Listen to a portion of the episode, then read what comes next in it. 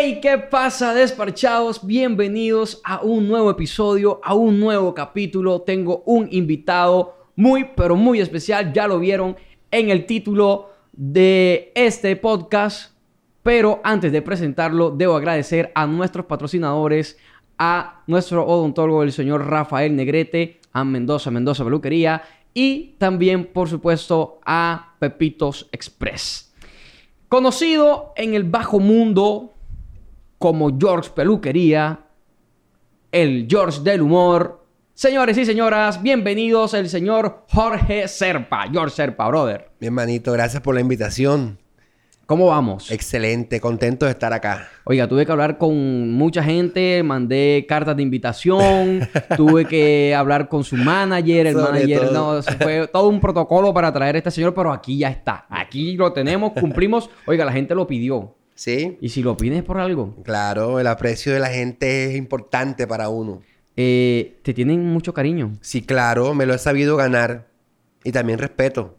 También. Eh, un hombre sin pelos en la lengua. Total. ¿Puedo, eh, un hombre o...? ¿Un hombre? Exacto. Claro, un hombre. Ok, ¿a qué edad te, te diste cuenta de que lo tuyo era la peluquería? Yo estaba estudiando en la universidad. Eh, yo estudié tres semestres de matemática y física en la Universidad de Córdoba. Y yo complementaba las motiladas, algo como que rebusque para los pasajes. Ok. por así decirlo. Y poco a poco fui como puliéndome y en mi barrio en Cantaclaro había mucho esa cultura de motilar en las terrazas, de me topé con muchos amigos que que, pues de los que aprendí muchas técnicas, muchas cosas y pues hoy por hoy ya me fui puliendo, ya en ese tema de peluquería masculina, ya pues la femenina, ya pues gracias a, a, pues al talento y todo lo que Dios me ha dado, ya toco to- pues todos los temas en cuanto a belleza se refiere, pero bacano. ¿Y eh, terminaste la carrera que estabas en No, para nada. Yo me retiré. Tercer- hice tres semestres. Luego me matriculé ahí mismo en la universidad. Hice un curso de inglés que dicta la universidad. Fui la primera promoción de la universidad de- del curso de los cursos de inglés que dicta la Universidad de Córdoba Ah, la en el año 2000. Y pues bueno, bien. O sea, que te puedo hablar en, en inglés aquí Of course, perfectamente. my friend. pre- Ok, porque- okay, how are you? Well- Pero eso es un inglés que... Eh, un, un imitero, hermano. Yu- yuquero. no, a mí me va re mal con el inglés. Con el inglés. Oiga, viejo Jorge, eh, usted se caracteriza muchísimo eh, en las redes porque dice las vainas sin pelos en la lengua, ¿no? Es, eh, ¿Alguna vez has tenido algún inconveniente por decir algo? Muchísimos inconvenientes, muchísimos. Porque eh, indiferentemente de manejar redes sociales, aunque tú tengas un Facebook con 50 personas, siempre van a haber 25 que no van a gustar de ti. Pero aunque te tengan- siguen. Te siguen y están pendientes de lo mínimo. O sea, ¿sí me entiendes? O sea, si, si mm, taparme la boca para no decir nada, mejor cierro las redes. ¿Sí me entiendes? Porque, o sea, no puedo hacer un contenido para todo el mundo diferente. O hablar de algo a que todo el mundo le agrade. Hay temas que yo he tocado incluso en redes, en ya redes sociales abiertas, grandes, por ejemplo, lo que es Instagram, que ha sido muy difícil, he sido muy criticado por esos temas. eh, la adopción de parejas gay, el aborto, una cosa que la otra. Entonces ahí sí como que expongo mi, mi punto de vista como tal y siempre me señalan, ah, que tú, que lo otro. Pero es tu opinión, al fin y al cabo, ¿no? Claro que sí, es lo que mucha gente, lo que pasa es que a veces muchas personas, la más gran mayoría, se creen con la potestad de opinar sobre la opinión personal de alguien que es tan público. ¿Me entendiste? O sea, eso es lo que pasa. Oiga, y ahora que toca estos temas que son bastante espinosos, ¿usted está de acuerdo con la adopción de parejas gay? No, no estoy de acuerdo con la adopción de parejas gays. Eh, no por no tener la capacidad intelectual, económica de, de mantenerlos o criarlos. Porque yo estoy más que seguro que si tú tienes un hijo o cualquiera de los que está acá y tú te vas de viaje 15 días y tienes posibilidad de dejárselo a un ampón o a mí, ¿a quién se lo dejarías cuidándolo? Eh, ¿A Lampón O o, a a, mí. ti? ¿A quién se lo dejarías cuidando? Pues si yo te conozco a ti, o sea, te soy sincero, yo, o sea, te, te lo, te lo dejo a Claro ti. que sí. Pero porque te conozco, Claro que sí. ¿ves? Sin prejuicios, claro está. sin- Exacto. hacia el otro. Exacto. A eso voy. Tenemos las capacidades para adoptar, para criar, pero también tenemos una capacidad importantísima que es procrear. Si tú quieres un hijo, pues tenlo. Y te evitas todo ese poco. Mira, no estoy de acuerdo con la adopción precisamente por eso. Primero, porque es un niño que ya viene rechazado. Es bonito ayudarlo, pero que lo tenga otra persona, colabórale, que lo adopte otro eh, señalado, que lo vas a malcriar, que lo vas a no sé qué, que lo vas a prostituir, que lo van a violar, que es lo que la gente dice, que esto, que lo otro. Llega al colegio el niño, entonces viene, es adoptado, se entera que es adoptado y para rematar chupundum por dos maricas o por dos lesbianas. Entonces ahí empieza bullying, la vaina, y le puedes dar todo el oro del mundo, los mejores lujos, el mejor colegio. Papi, le hacen bullying a los hijos de Ricky Martin que vive, que vive a 500 mil años después de nosotros. Ahora nosotros que somos unos tristes seres humanos. Correcto. Aquel ya es un extraterrestre. ¿Me entiendes? Le hacen, le hacen bullying a la hija de Beyoncé por ser negra, a la hija de Kylie, que es la joven más rica del mundo, a los hijos de Madonna. Ahora nosotros. Entonces, ¿qué pasa? Es un tema muy escabroso. Y conozco parejas que han adoptado y hoy por hoy hay, son pelados profesionales de excelente. Pero si tú tienes tu capacidad, papi, tú tienes un órgano reproductor. Las mujeres, los hombres tienen su órgano reproductor. Si tú tienes para adoptar un niño, también tienes para pagar una, una fertilización in vitro, para alquilarle un vientre. ¿Por qué? O sea, ¿por qué? Porque tiene que ser de, de- de otra persona. Tú puedes tener tu hijo, tuyo, tu sangre. Y estoy más que seguro que tu sangre nunca se va a avergonzar de tener un padre gay. Pero de pronto, o sea, no por, por la adopción. Vuelvo y repito.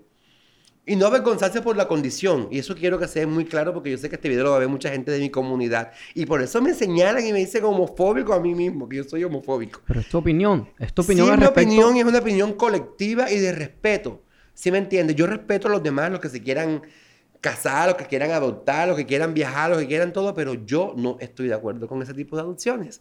Vuelvo y te repito, no porque no tengamos la capacidad, jamás. De hecho, en mi casa, siempre mi papá, que en paz descanse, siempre tuvo pelados criados ahí en la casa. Siempre tuvo pelados de la calle ahí en la casa. Y hoy por hoy son profesionales. Y yo les enseñé a ellos la vida. Yo les hablé desde pelados de perico, de sida, de cáncer, les hablé de marica, de vicio, les hablé de robo, les hablé de todo. Lo que hay en la calle. Lo que yo he vivido. Yo lo conozco todos esos mundos, papi. Eso que me dijiste, más conocido en el bajo mundo como ese, de allá vengo yo, del bajo mundo. De allá vengo yo. Pero fue Yo con con- cariño, fue con cariño. y no, y no me molesta, al contrario. Si yo soy el George del humor, George de Cantaclaro. Y Cantaclaro fue en el bajo mundo de Montería. Brother, Yo vengo del bajo mundo. brother, y... Ya y- no, ya no es. Ahora es un emporio de progreso. Ahora es, hoy por hoy, el barrio que más ha sobresalido y que compró una casita en Cantacaro vale más que una casa en el recreo, por si no lo sabías. Y bueno, tienen un centro comercial allí. Por eso mismo, comprar una casa en la orilla de Cantacaro frente al centro comercial es como comprar una casa en el recreo. Oye, tú estás en- casi enfrente. Vamos, Bueno, enfrente. Enfrente. Bueno, te digo, yo sé cuánto valen esas casas por ahí. Eh, oiga, eh, te iba a preguntar, o sea, tú te opones a la, a la adopción entre parejas gay, más que todo por el, el daño psicológico que la sociedad puede hacerle al niño. Eso, ahí voy. Es nuestra propia familia. Es nuestra propia familia. De hecho, mira, todavía ahora a mis 41 años yo voy a nuestro con mi, con mi sobrina, con mi hermana, y a veces nos falta el indigente que siempre está adentro, el coleto, la vaina, el, ignorante. ¡Anda! Mm, y mi hermana, ¿no respetas? Si ve, ella se sulfura porque le molesta que a mí me ofendan. Aunque a mí eso no me ofende. Ellos no me ofenden. A mí nada que lo que me digan en contra mía me ofende. Nada. Absolutamente nada. A mí talón de Aquiles es mi familia. El que se meta con mi familia, sí, ahí la cosa es a otro color. Pero de resto ya no me ofende. Entonces, ese daño psicológico, esa ofensa, esa humillación constante, esa burla, ese jueguito de ser payasito del paseo, es lo que de pronto la familia, pues, sí, trata como que de... O sea, tú, tú de pronto, tú lo que dices es la sociedad, digamos, aún no está preparada para, para este tipo de... La sociedad de- no se de quiere cosas. preparar. La sociedad se quiere preparar para lo que le da la gana. Ok.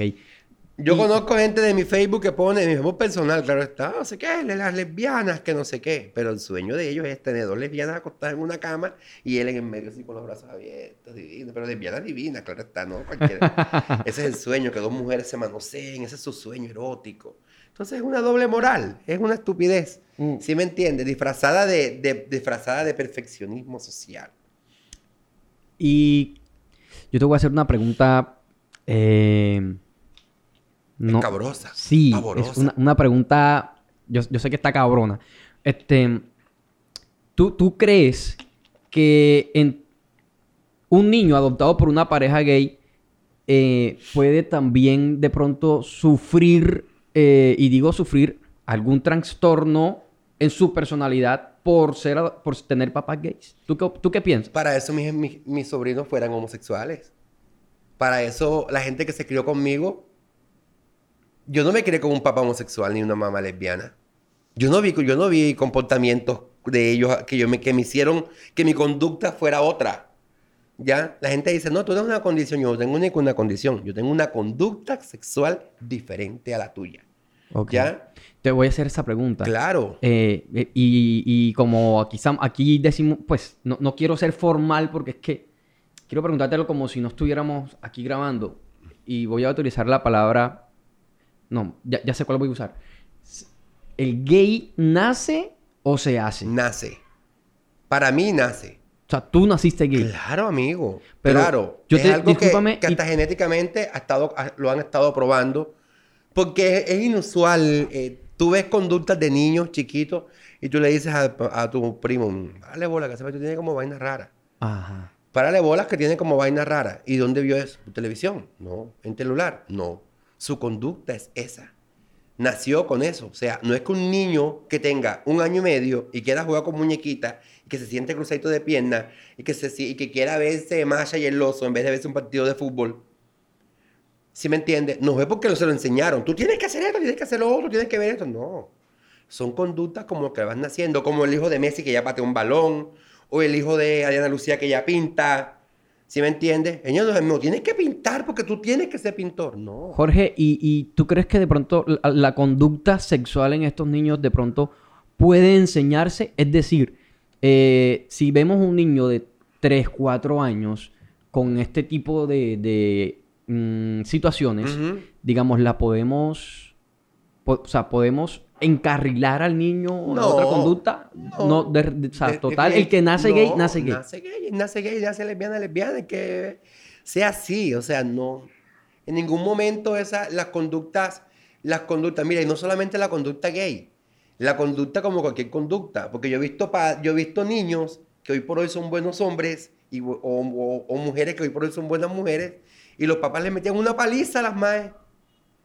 Ellos nunca vi, yo tengo amigos que viven con esposas, yo nunca he escuchado ni he visto, no, que tal le pegó a la mujer. Y eso que vieron la conducta del papá dándole clavo a la mujer, puño, patada, lo que quiera. ¿Sí me entiendes? Entonces, si es una conducta que se dice ser mala, para eso todo el mundo siguiera un patrón que vio en su casa o que vio o que se asomó en la ventana y vio el papá con la mamá haciendo chicuchuco. Entonces, ¿sí me entiendes? Entonces es como que un ejemplo. Lo que tú me, lo que tú me preguntas te lo, voy, te, doy, te lo doy en un ejemplo. ¿Sí me entiendes? O sea, no es que vaya a, a, obtener una conducta como tal porque vio tal o porque... No. Jorge, ¿y es una conducta o un gusto, hermano? Es una conducta. Sí, ligada al gusto. Ligada a una conducta ligada al gusto, ligada al placer, ligada al amor, ligada a la pasión, al romanticismo, al despecho, a todo. Pues te digo, es una conducta como la tuya y la de tu esposa, como la de mi amiga y su pareja. O sea, viven juntos, se aman, cocinan juntos, lavan la ropa, compran un televisor. La conducta, una forma de vida. ¿Tú no tienes hijos? No. Tengo cinco sobrinos hermosos. ¿No vas a tener hijos? No, para nada. No, no. Con mis sobrinos es más que suficiente el, del matrimonio gay, ¿qué opinas? Me agrada, me llama mucho la atención, me, eh, es chévere, sobre todo porque cuando tú te decides unir a una persona ya en matrimonio es como para compartir la vida, como para compartir éxitos, logros, fracasos, sueños. Eh, sí, o sea, tú te unes a una persona, indiferentemente de la sexualidad que sea, tú te unes a esa persona. De hecho, hasta tú viviendo con tu mejor amigo, te son un matrimonio. No, a sus manes no, parece marido y mujer. Si llora el uno, se enferma el otro. Si este el otro, viaja el otro. Si se hacen falta, si no sabes dónde está el computador, dónde está el cable, llamas al otro. Tú no llamas a tu mamá a preguntarle cómo se le va a abrir el computador. Llamas a tu mejor amigo, el que vive contigo. Entonces, sí, es, una, es bonito. Tu pregunta es, para mí es muy bonito que si quiere casar, que se case. O sea, eh, tú, dices que esa lucha sí vale la pena. Sí, claro que vale la pena. Y también por los derechos. Por, el, matrimonio igualitario. Claro, amigo. Porque así como tenemos deberes, también tenemos derechos. Claro. Si yo como gay pago impuestos igual que tú, me llega la luz más cara que puta. no y por llega, ser gay, por ser gay, ay, no, pobrecita la marica, va a la luz. Nada. Tengo que trabajar como mulo para pagar eso para Es, pagar es- es impuestos. como, es como la formalización del amor, podrá- podría decirse. Sí, Pues, la formalización del amor. y, que, y que independiente cuál sea tu conducta sexual, tienes derecho al amor. Tiene- todos tenemos derecho al amor, a enamorarnos. Enamorarnos de la vida, de la familia, de la naturaleza, de Dios. ¿Tú te, primero has, que en- todo. tú te has enamorado? Uh, mis veces, muchacho, me dicen muchacho. sí, sí, ¿Y sí. te han roto el corazón? Uh, me han roto bastante. El corazón. El corazón. El corazón, el corazón. me lo. Yo sabía que este cabrón. Oiga, hermano, usted tocó otro tema eh, bastante espinoso. eh, el aborto, El aborto. ¿sí? ¿Estás de acuerdo? Estoy de acuerdo Hasta cierto punto. hasta... Sí. Por ejemplo, Que son los mismos que quizás la, la, la ley quiere como que de pronto una niña que sea violada por un... Sí, una niña de 13, 14 años que sea violada y quede embarazada. Sí estoy de acuerdo con que aborte. Un bebé que venga con una deformación congénita, que ya sea algo que no pueda caminar, que no pueda hablar, que no pueda ver, que no pueda no sé qué, que no pueda... También estoy de acuerdo. Porque un bebé es una bendición, claro que sí. Pero cuando esas cosas pasan, ya eso de la bendición se convierte a veces en desgracia. Se desarma el hogar, la mamá no puede trabajar por estar atendiendo al niño. O sea, hay que dejar de romantizar ese tipo de cosas y, se- y ser ¿tú conscientes crees que de pronto que lo que viene es un problema. un- no lo veamos como un problema. Es algo que, que cambiará tu vida de manera, entre comillas, negativa. Tú vas a amar a ese ser humano que no sabe que no puede caminar, que no puede comer, que se va a defecar toda su vida, que se va a orinar, que no va a saber si tiene hambre, si tiene fiebre, si, si, si quiere vomitar, si Es una carga, Jorge. Yo creo que... Yo creo hasta que... cierto punto no tampoco lo veo como carga. Sí lo veo como... Sí, como que de pronto se puede evitar. ¿Sí? Se puede evitar. Esas son las únicas formas... O que de pronto el papá viola a la hija y que quede embarazada. También estoy de acuerdo. Imagínate, parirle un hijo, sea, el hermano, si es hermano. en primo, violación. sobrio. todo lo que tenga que ver con violación. Todo lo que tenga que ver con violación. Estoy de acuerdo. Yo, yo pienso que mm, allí la decisión final, pienso yo, ¿cierto? Como tú dices, es mi opinión, esta- Claro. mi opinión, eh, la, la- la debe tomar es la mujer, ¿sabes? Sin embargo, hasta cierto punto. Por ejemplo, yo soy de los que digo que en el, digamos, en el primer mes, que todavía no hay... eh, Vida Exacto, no hay algo formado. No hay algo formado. No hay algo formado en el primer mes de. E inclusive hasta un mes, 15 días, máximo dos meses. de- independiente de si no es violación o no es violación, yo estoy de acuerdo. Ella está- tiene la, la- la Brother, porque es que, es que tú no eres tú el que lo vas a parir y no eres tú el que lo vas a tener ahí nueve meses y no eres tú el que de pronto vas a tener que dejar de ir a la universidad. Sí, pues, mira, pues hay muchísimos métodos anticonceptivos y todo eso. Sí, está bien, pero puede pasar. O sea, nadie está excep- excepto de que eso le suceda, hermano. Claro. Ya, entonces, yo sí pienso, sinceramente, que los hijos a veces cuando no se planean, no son una bendición realmente, sino que se convierten en, en algo... que eh, obstruye un sí, poco, hermano, que, retrasa, obstruye, que obstruye, que retrasa sueños. los sueños, las Retrasa metas, sueños. sí las retrasa, Sí, la- claro. O sea, yo ya tengo como dos o tres podcasts de esos grabados donde hemos hablado sobre eso y, y lo, y lo hablamos sin romantizarlo. Porque es la verdad. O sea, una, una, una adolescente de 16 años, 17 años, con un hijo, brother, allá- allí se están perdiendo sueños. ¿Sí me Sí, entiendes? pero o sea, de pronto también ahí vamos como el adolescente, porque si es una que te la- la- le brinca la pepita de que tiene 13, que lo tenga y que lo críe. Mm. Claro, brother. Ahora, también hay otra opción, que lo tenga y que lo, que lo den adopción.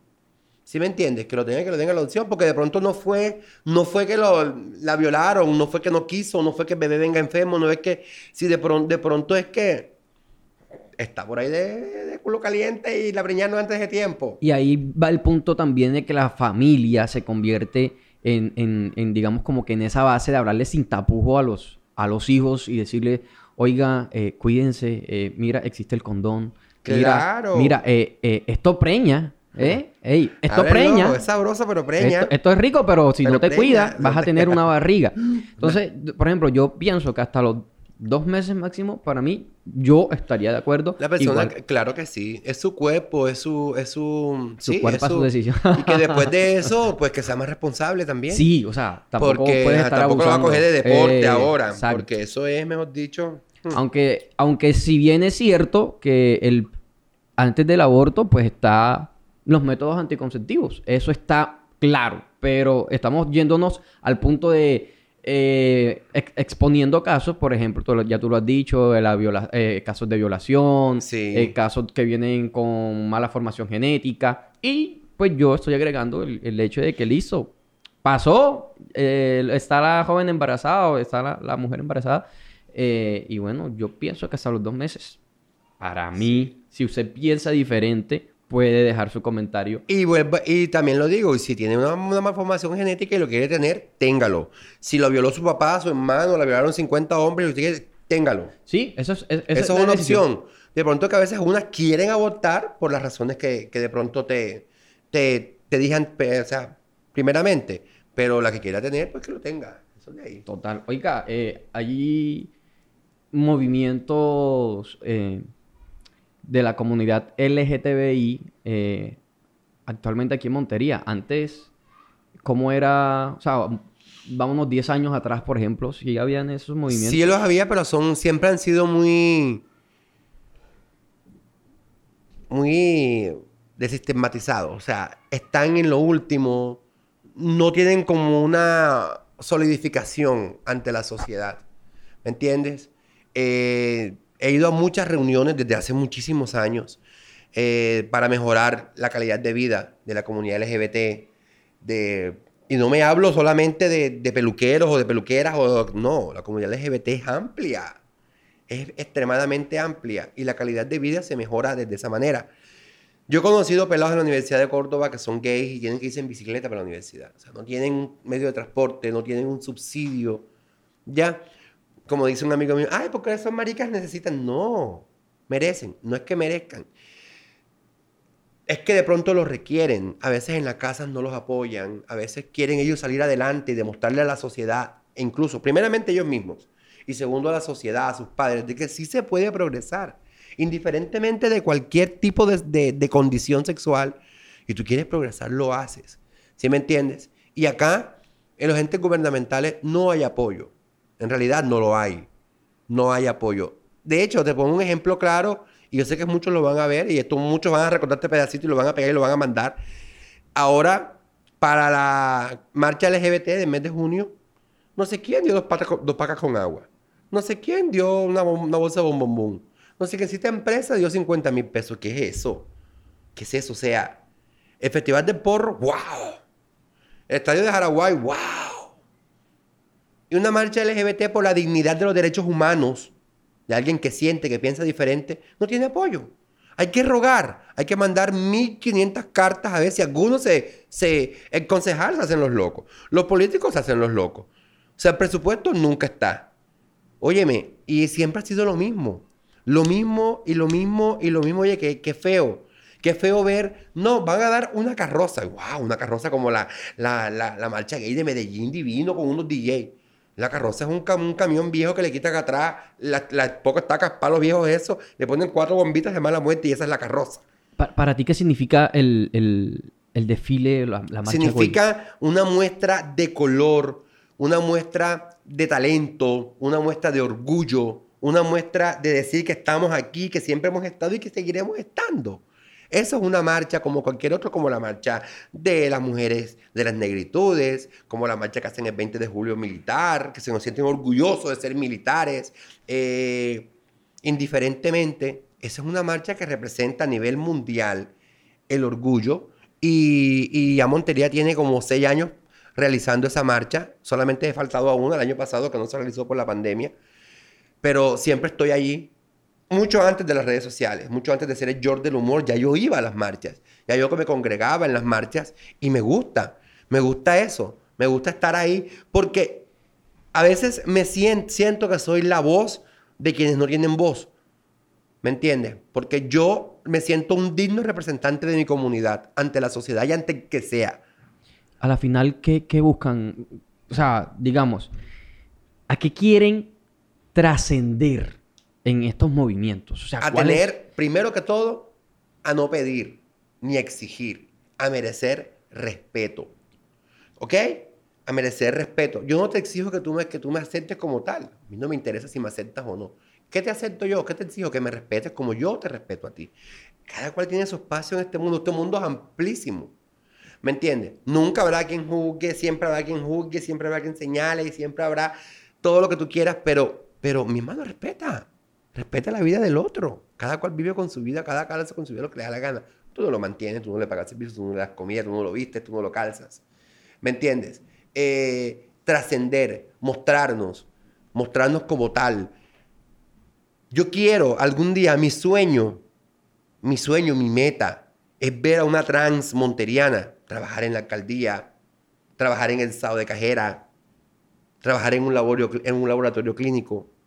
Una trans que tenga la capacidad de entrar a una universidad, de prepararse, de que se sienta mujer, que se sienta hombre y que diga yo lo logré. ¿Me entiendes? ¿Tú alguna vez en algún supermercado has visto con una trans? Nunca. No. ¿En algún banco una trans? Nunca. Y no porque no se preparen, sino por la discriminación. Porque hay mucho estigma. ¿Me entiendes? Ok, Jorge, y mira, aquí, aquí ese- es que se puso buena la conversación porque, ¿sabes? Em, por ejemplo, en los Juegos Olímpicos, eh, y aquí vamos a hablar de, de- Nos estamos metiendo en un tema bastante escamoso, pero hay que hablarlo. Eh, primero, ustedes lo que quieren es que a su comunidad se les respete por el hecho, el simple hecho de que también son seres humanos, sin- con una conducta distinta en cuanto a su orientación sexual, ¿cierto? O sea, que no los discriminen y tengan las mismas oportunidades que puedan tener las demás personas con su distinta condición a la que ustedes tienen. Ahora bien, el hecho de, ocupar, por ejemplo, eh, nos vamos a brincar un poquito al otro, digamos, a otro escalón, y es el hecho de cuando un hombre que se siente mujer quiere ocupar puestos que son hechos para las mujeres. ¿Qué opinas de eso? O sea, por ejemplo, por ejemplo, eh, en una compete, en un reinado, en un reinado, pues, te, te digo, o sea, si es un reinado que es, pues, es para las mujeres, entonces, ¿cómo se aplica allí? O sea, porque es que allí estamos, di- digo yo, pienso yo, que se le está invadiendo un espacio que es de las mujeres, porque también debería haber un, un reinado que pues que sea para, mujer- para chicas trans. Y ¿Sí si me lo entiendes? hay, claro que sí. Hay un Miss Universe trans. Ah, ya donde- lo hay. Claro, fíjate siempre, lo- siempre ha existido. Pero entonces, ¿tú qué opinas de Solo que por el tema de la inclusión, eh, han aceptado en diferentes partes de- de- del mundo, e incluso en Miss Universo, que estaba bien caído, y metieron a una Mm. trans para que ella le diera vida al evento, Ok. ¿ya? Que fue, pasó, pasó hace como dos, tres años con Ángela Ponce, con Ángela Ponce, que es una mujer trans, que tú la miras y se identifica como mujer trans, y tú la ves, y simple y sencillamente tú la ves como una mujer trans. ¿Me entiendes? Tiene las capacidades físicas e intelectuales de competir con las mujeres que son biológicamente mujeres. Ahora, cuando van esos parapetos que dicen ser trans, pero que están disfrazados, que tienen bigote, la peluquita por aquí, más vestidos, nada que ver, es ahí donde la gente se imagina, o sea, ¿cómo va a competir una persona de esa? O sea, no cualquiera se le puede parar al lado a una mujer biológica y ser trans y decir, aquí me paré yo al lo tuyo, vamos a ver quién es la que puede. ¿Sí ves? Porque ella luchó por ser mujer, quizás no biológica, pero se ve como una mujer. Fue su sueño y lo logró y llegó hasta donde está. Al principio cuando lo de Ángela Ponce, a mí me, me, me daba como cosita, como que, ay, o sea, o sea, eso no es para marica, eso no es para, o sea, las maricas metían. Cuando yo entiendo, ella no es una marica, ella es una mujer transgénero. Ella no es un gay, ella ya es una mujer. Ella se puede casar con un hombre porque ella aparece como mujer, es mujer, se ve como una mujer, se siente, se expresa, se viste. No es un travesti. Que eso también es una, una cosa diferente. Que a veces esos conceptos de identidad de género están mal, están mal, eh, um, a veces no, la gente no lo sabe. Ya, ya ella no es, no es una, un gay, ella es una mujer transgénero. ¿Ya? Entonces, ella puede pararse al lado de unas mujeres y donde esté la competición que acepten una trans, se mete una trans atrás ahí.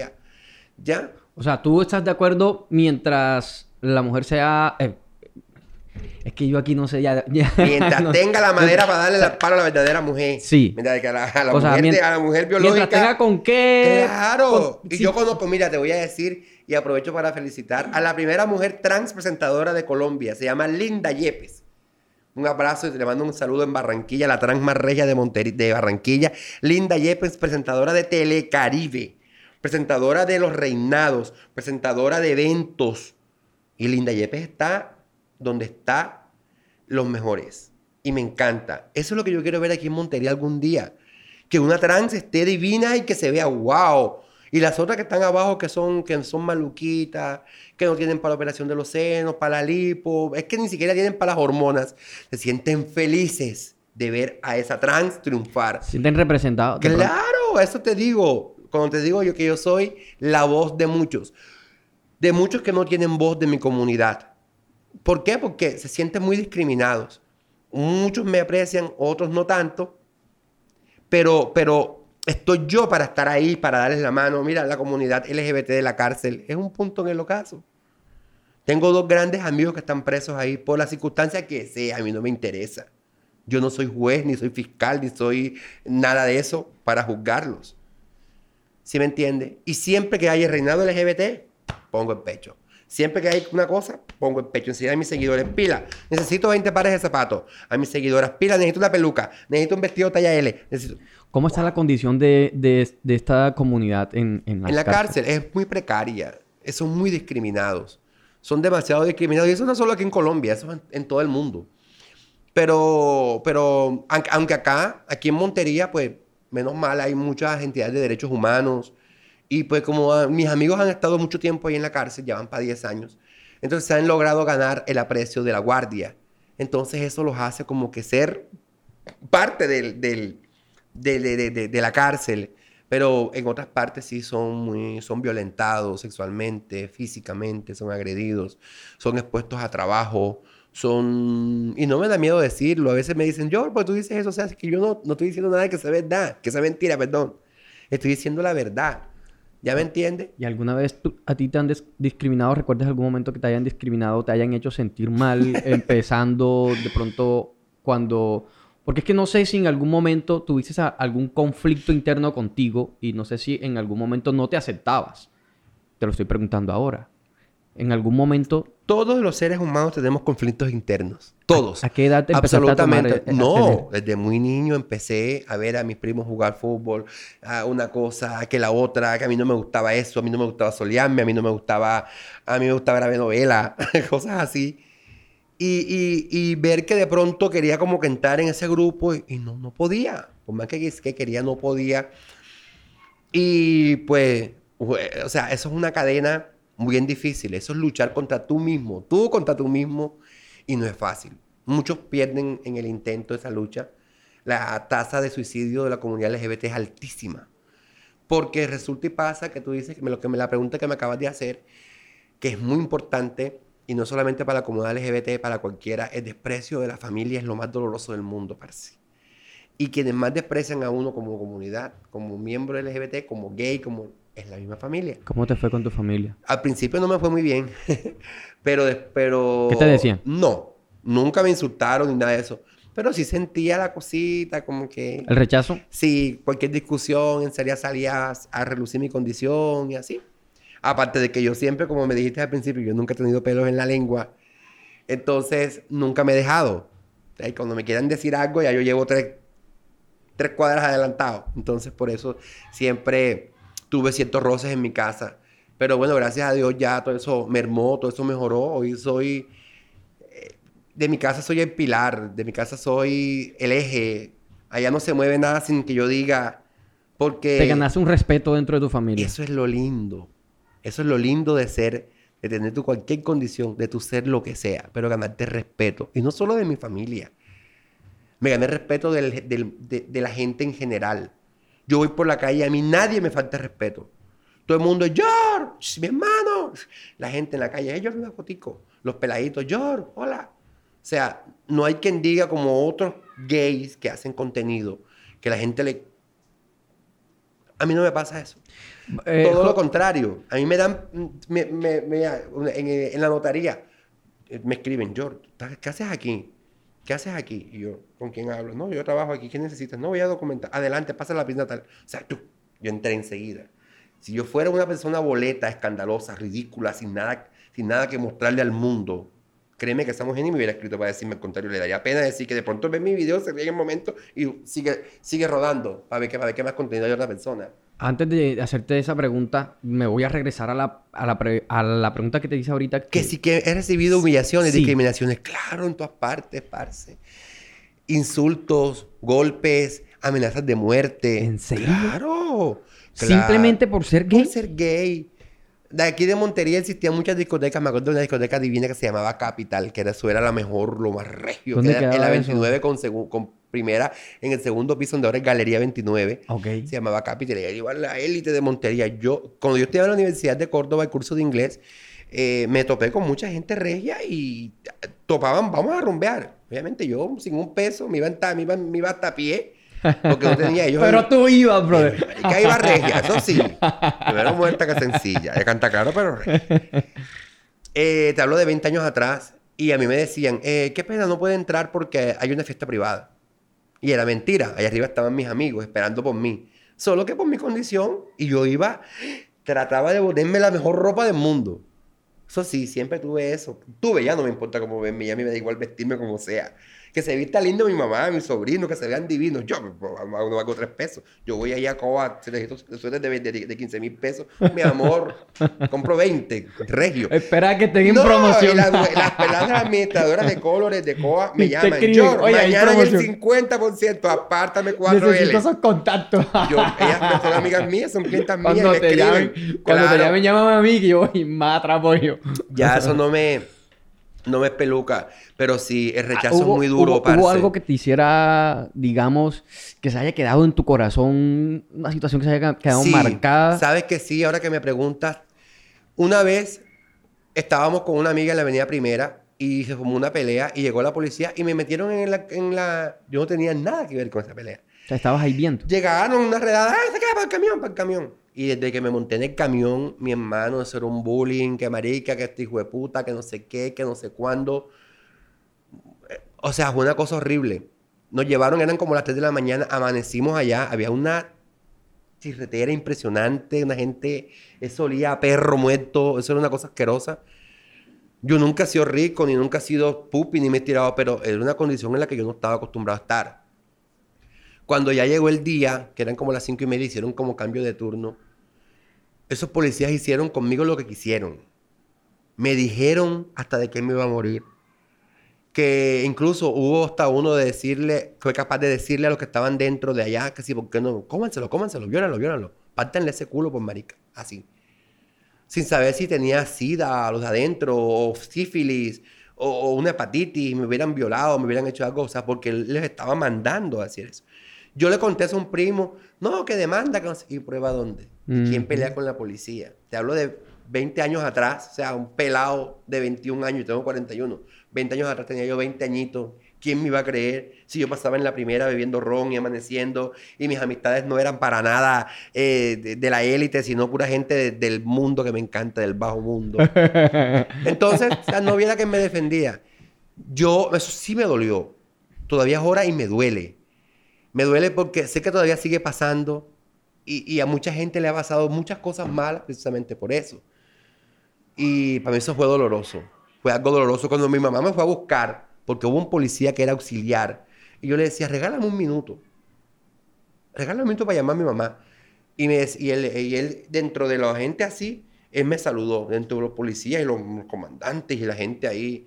Entonces, el que se asomaba con las manos así, yo si no quito las manos me parten los dedos con el bolillo. O sea, daban bolillazos para que uno quitara las manos de la... Porque obviamente el olor es asfixiante y uno trata como de asomarse por la rejita y como yo siempre he sido alto, yo alcanzaba la reja. No, eso fue horrible, brother, eso fue horrible. Pero eso me hizo, mira, a ver, stronger. Te hizo más fuerte, Oh, hermano. hasta más. Tienes ocho tatuajes, me dijiste antes de, antes de empezar a grabar. Sí, voy por más. Eh, ¿Tienen algún significado? especial Todos para ti? tienen un significado especial. El más importante es este. que dice familia, Ok. que es el epicentro de mi vida. Este, que es una frase que siempre me ha caracterizado, que dice algún día, Palmero, yo soy un pueblo de las Palmas Bolívar, de, soy nativo de las Palmas Bolívar. un Naciste poco- allá. Claro, en los Montes de María hacia adentro, yo soy de los Montes de María. Fue pucha. Fue desplazado por la guerrilla, luego por los paramilitares, otra vez por los paramilitares. Aquí dice, solo Dios puede juzgarme, fue el segundo que me hice, tenía, hace 12 años me lo hice. Josué 1.9, que es una cita bíblica con la que me identifico mucho, que se llama, esfuérzate y sé valiente. Acá tengo una frase, la firma de mis papás, la de mi mamá y la, la de mi papá y la de mi mamá. Aquí tengo uno que me hice cuando tenía 15 años en la coletera, eso no sé ni qué significa. Y tengo este que ya está con el 50%, que es el nombre de mi mamá. O como aquí se borran. Pero me lo quiero repasar y quiero hacerme otros ahí, pero así en este mismo estilo, pequeñitos, así. Ok. Eh, o, o sea que tú llegaste a Montería de qué edad? Yo llegué aquí muy pequeño. Aquí llegamos como, yo llegué como a los 6 años, aquí a Montería, 5 o 6 años. Pero mis papás vivían allá. Ellos iban y venían, iban y venían. Ellos vinían, a- mi- mi- mis tíos fueron pioneros en el comercio en Montería. 35 con primera y segunda fue la, la 35, vamos para el centro, era la de 35 con primera y segunda. Ok. Los cuatro mejores almacenes que habían allí eran de mi familia. Ya, eran de mi familia paterna. Y mi papá trabajaba con ellos, mi mamá también, iban, regresaban. Y ya un momento como acá estaba cole había colegios, había otras cosas, mis hermanos estaban más grandecitos, vivían con mi abuela. Yo sí, disculpa, yo sí venía y venía y hasta que ya nos quedamos acá de un todo. Después vino un desplazamiento, nos vinimos otra vez, otra vez se regresaron y otra vez nos desplazaron y así. ¿Salieron en medio de balacera? O... No, no, gracias a Dios no. Nosotros no. La guerrilla fue condescendiente, la guerrilla sí mandó a desocupar. Fueron Pues tan con- cariñosos. Te está cabrón. Sí. Ajá. Los otros que fueron después sí fueron un poquito más, más, más terribles. Hubo una masacre ahí, mataron como a seis paisanos, gente ¿En del serio? pueblo, sí. Muy, ¿Tú muy- los conocías? No estaba muy pequeño, estaba no tan pequeño, pero sí era todavía un pelado. Podríamos decir que 14, 15 años, no, el mundo no me importaba. Claro que los conocía, familiares de, son parientes de nosotros, porque ese pueblo es pequeño y todos somos parientes, todos somos familia. ¿Sabes? Siempre pensé que, que habías vivido toda la vida. Pensé que eras Pero soy monteriano. de nacimiento. O sea, No, pensé nada. que eras monteriano de Pero nacimiento. soy monteriano de corazón. no, yo no he nacido aquí. mi vida, aquí yo no he nacido vida. aquí, pero me siento monteriano también. Claro, aquí está mi vida. Yo no cambio Montería por nada del mundo. No, hombre, ¿cuándo? Montería es lo mejor que hay en el mundo. Yo no cambio Montería por nada. Aquí nacieron mis sobrinos, aquí crecí, aquí me forjé como persona, aquí conocí mis mejores amistades, mis mejores, los mejores momentos de mi vida. O sea, Montería es... George es Montería, Jorge Serpa es sinónimo de Montería. ¿Alguna vez pensarás en tener otras sucursales o mudarte, el mudar No, el negocio de allí? No, jamás. Nada, nada, no. Nunca he tenido la posibilidad. De mudarme, no. No. De tener sucursales, de pronto, lo que el destino me depare, lo que Dios quiera. Pero de mudarme, jamás. Oiga, ¿qué le teme Jorge Serpa? ¿A qué le temo? A que se me muera mi mamá. En serio. ¿Cuántos años tiene tu mamá? Cumple 70 el 13 de octubre. Ese es mi mayor temor. Porque ya se me murió mi papá hace un año y medio. Reciente. Sí, y con mi mamá soy más apegado. Mi, la mamá sufre más con uno, con la condición que uno tiene. Aparte de eso, aparte de eso yo soy asmático y yo siempre he tenido crisis de asma muy fuertes. A mí me llevaban con asma, me hospitalizaban dos, tres días, me canalizaban, se me hinchaban las venas y la que estaba lado mío era mi mamá. Y siempre ella al ladito mío. O sea, tú ves a mi mamá y ves mi cara y es la misma cosa. O sea, y mi, mi jocosidad, mi, mi jerga, mi manera de ver la vida, de hablar, de amar a mi familia, es por mi mamá. ¿Qué crees que pase con Jorge Serpa el día que... Que, que Dios tú- llame, que mi mamá se me vaya. Sí. Me tocará hacer de tripas corazón y adelante. Yo antes le decía a mami, mami, cuando tú te mueras, no demores en venir por mí. No me voy a quitar la vida, porque si me la quito la vida no me encuentro contigo. Porque yo creo mucho en Dios y la palabra de, pues, hay una, una parte donde dice que, bueno, no dice, sí insta, dice como que quien se quita la vida no entra al reino de los cielos. Y ahí hay mucha gente que me está esperando. Y si mi mamá se me va, obviamente tengo que estar con ella, porque eso es promesa de Dios, la vida eterna. Yo como creo tanto en Dios. La vida eterna sigue, no muere, no no queda ahí, trasciende. Y la vida eterna ya no se enferma uno, ya no se entristece, ya todos vamos a estar juntos. Otra vida, otra una renacer. Entonces es un temita que me pone el ojito así como cuando, como cuando veo cebolla. Pero, ajá, toca tocarlo porque no hay de otra, brother. La muerte es inevitable, ¿no? A todos nos va a tocar en Nadie está momento. preparado para eso. Lo que no me da miedo es la mía. A mí no me da miedo morirme. Porque, ¿sabes por qué? Brother, porque te lo digo ya aquí a estas horas de la noche, aquí en tu casa. Yo soy de los seres humanos que te puedo decir a boca llena que yo he hecho todo lo que me ha dado la gana. Y tengo todo lo que quiero. No tengo lujo, no tengo carro, no tengo mansiones, pero si quiero los tengo. Ya, tengo todo con creces lo que alguna vez soñé tener. He llegado a donde nunca pensé entrar. He conocido gente que de pronto nunca pensé conocer o de pronto intimar con tanta gente, tanta gente buena, porque me rodeo de gente buena y de gente mala también, porque también de gente mala, porque ajá. no mentira. Eh, sí, no me da miedo. Me, me me- o sea, lo único que pensaría sería el sufrimiento de mi madre, de, de pronto, quizás eso. Ya. Pero de resto, de, de la, la muerte, sí, para mí no, me da igual. Tenemos que morirnos algún día. Algún día tenemos- que, hay que cuidarse para que, para que ella se dé la vuelta y nos dé tiempo de hacer otras cosas. Bueno, vaya para allá, no venga todavía, todavía, todavía, todavía no venga por mí, que todavía estamos en el involucre.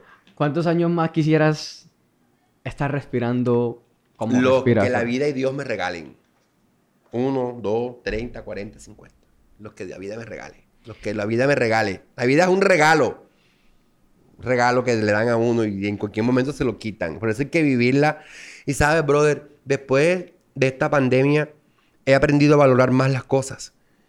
He aprendido a, marica, a pasar días macabros en los que, pues, puta, estaba en mi casa esperando una publicidad y no me llegaba. Y saber de que ese día yo me hacía 7, 8, 10, 20 motilajes que tenía botín de mi vida. Y que el día entonces, no, ya no tengo. No los tengo, los quiero tener, Dios mío, mis clientes, mi plata, ¿dónde está mi ingreso, mi vida, mis amigos, mi- mis clientes? O sea, entonces valorar mucho más, mucho, mucho, mucho más, parce. Y es lo que a veces este significado de esta pandemia ha sido para muchas cosas. Hay mucha gente que no, que no, o sea, pasó la pandemia, ya, ya pasó la pandemia. No se La aprendió verdad- nada de más de un verdad, año y medio de estar encerrado. Yo sí aprendí, parce, y bastante. Y aprendí con el dolor, porque se me murió un primo, hermano mío, médico, se me murió un tío, se me murió el esposo de una tía, la mamá de un... Ay, unos dos clientes míos, parce, que eran unos pelados. Aquí de la pradera, el Papo, que en paz descansen, amigo mío del Limonar, Ale. No, marica, si me pongo a contar quién se ha muerto de COVID, no nos vamos esta noche de aquí. Ey, eh, aprendiste, te- eh, eh, aprendiste de, de la pandemia a valorar un poco más las cosas que... Tenerlas como si no las tuviera. Como sí, si las, no las tenías, pero no, no les dabas pero el no las valor. valoraba. Ahora las tengo como si no las tuviera. Ok. Como si no las tuviera, o sea, las... Mejor dicho. Señores y señoras, él es Jorge Serpa, George Serpa, de Canta Claro para el mundo, hermano. Gracias de verdad por, por aceptar la invitación, No, por compartir. gracias se nos fue a el ti. tiempo, se nos fue el tiempo, pero, Sí. pero volando. No, hermano. y súper amena. Cuando las cosas son bacanas, se van rapidito. O sea que lo bueno dura poco. Pero no, cuando quieres regreso. Y lo que tenemos es tela por contar. Oiga, este va a ser el primero de muchos podcasts, espero que así sea. Eh, Claro que sí. Realmente es, es muy agradable, muy ameno. No, eh, a ti por la invitación. compartir la verdad, Estoy muy agradecido, muy contento, la verdad. Chévere. No fue la típica entrevista. ¿Y cómo fue tu video? ¿Y cómo divina perfecta? ¿Y por qué lo grabas en la maca? La preguntadera va... No, o sea, no. Eh, por, eso, por eso me gustó tu contenido. Por eso accedí a venir. Porque me gustó la manera en la que tú estás. No estamos diciendo... No, no es una entrevista. Es una conversación bacana. Un podcast. ¿Cómo es? Un podcast. Un podcast. Un podcast. De Canta Claro para el mundo, George Serpa. Nos vemos en un próximo capítulo.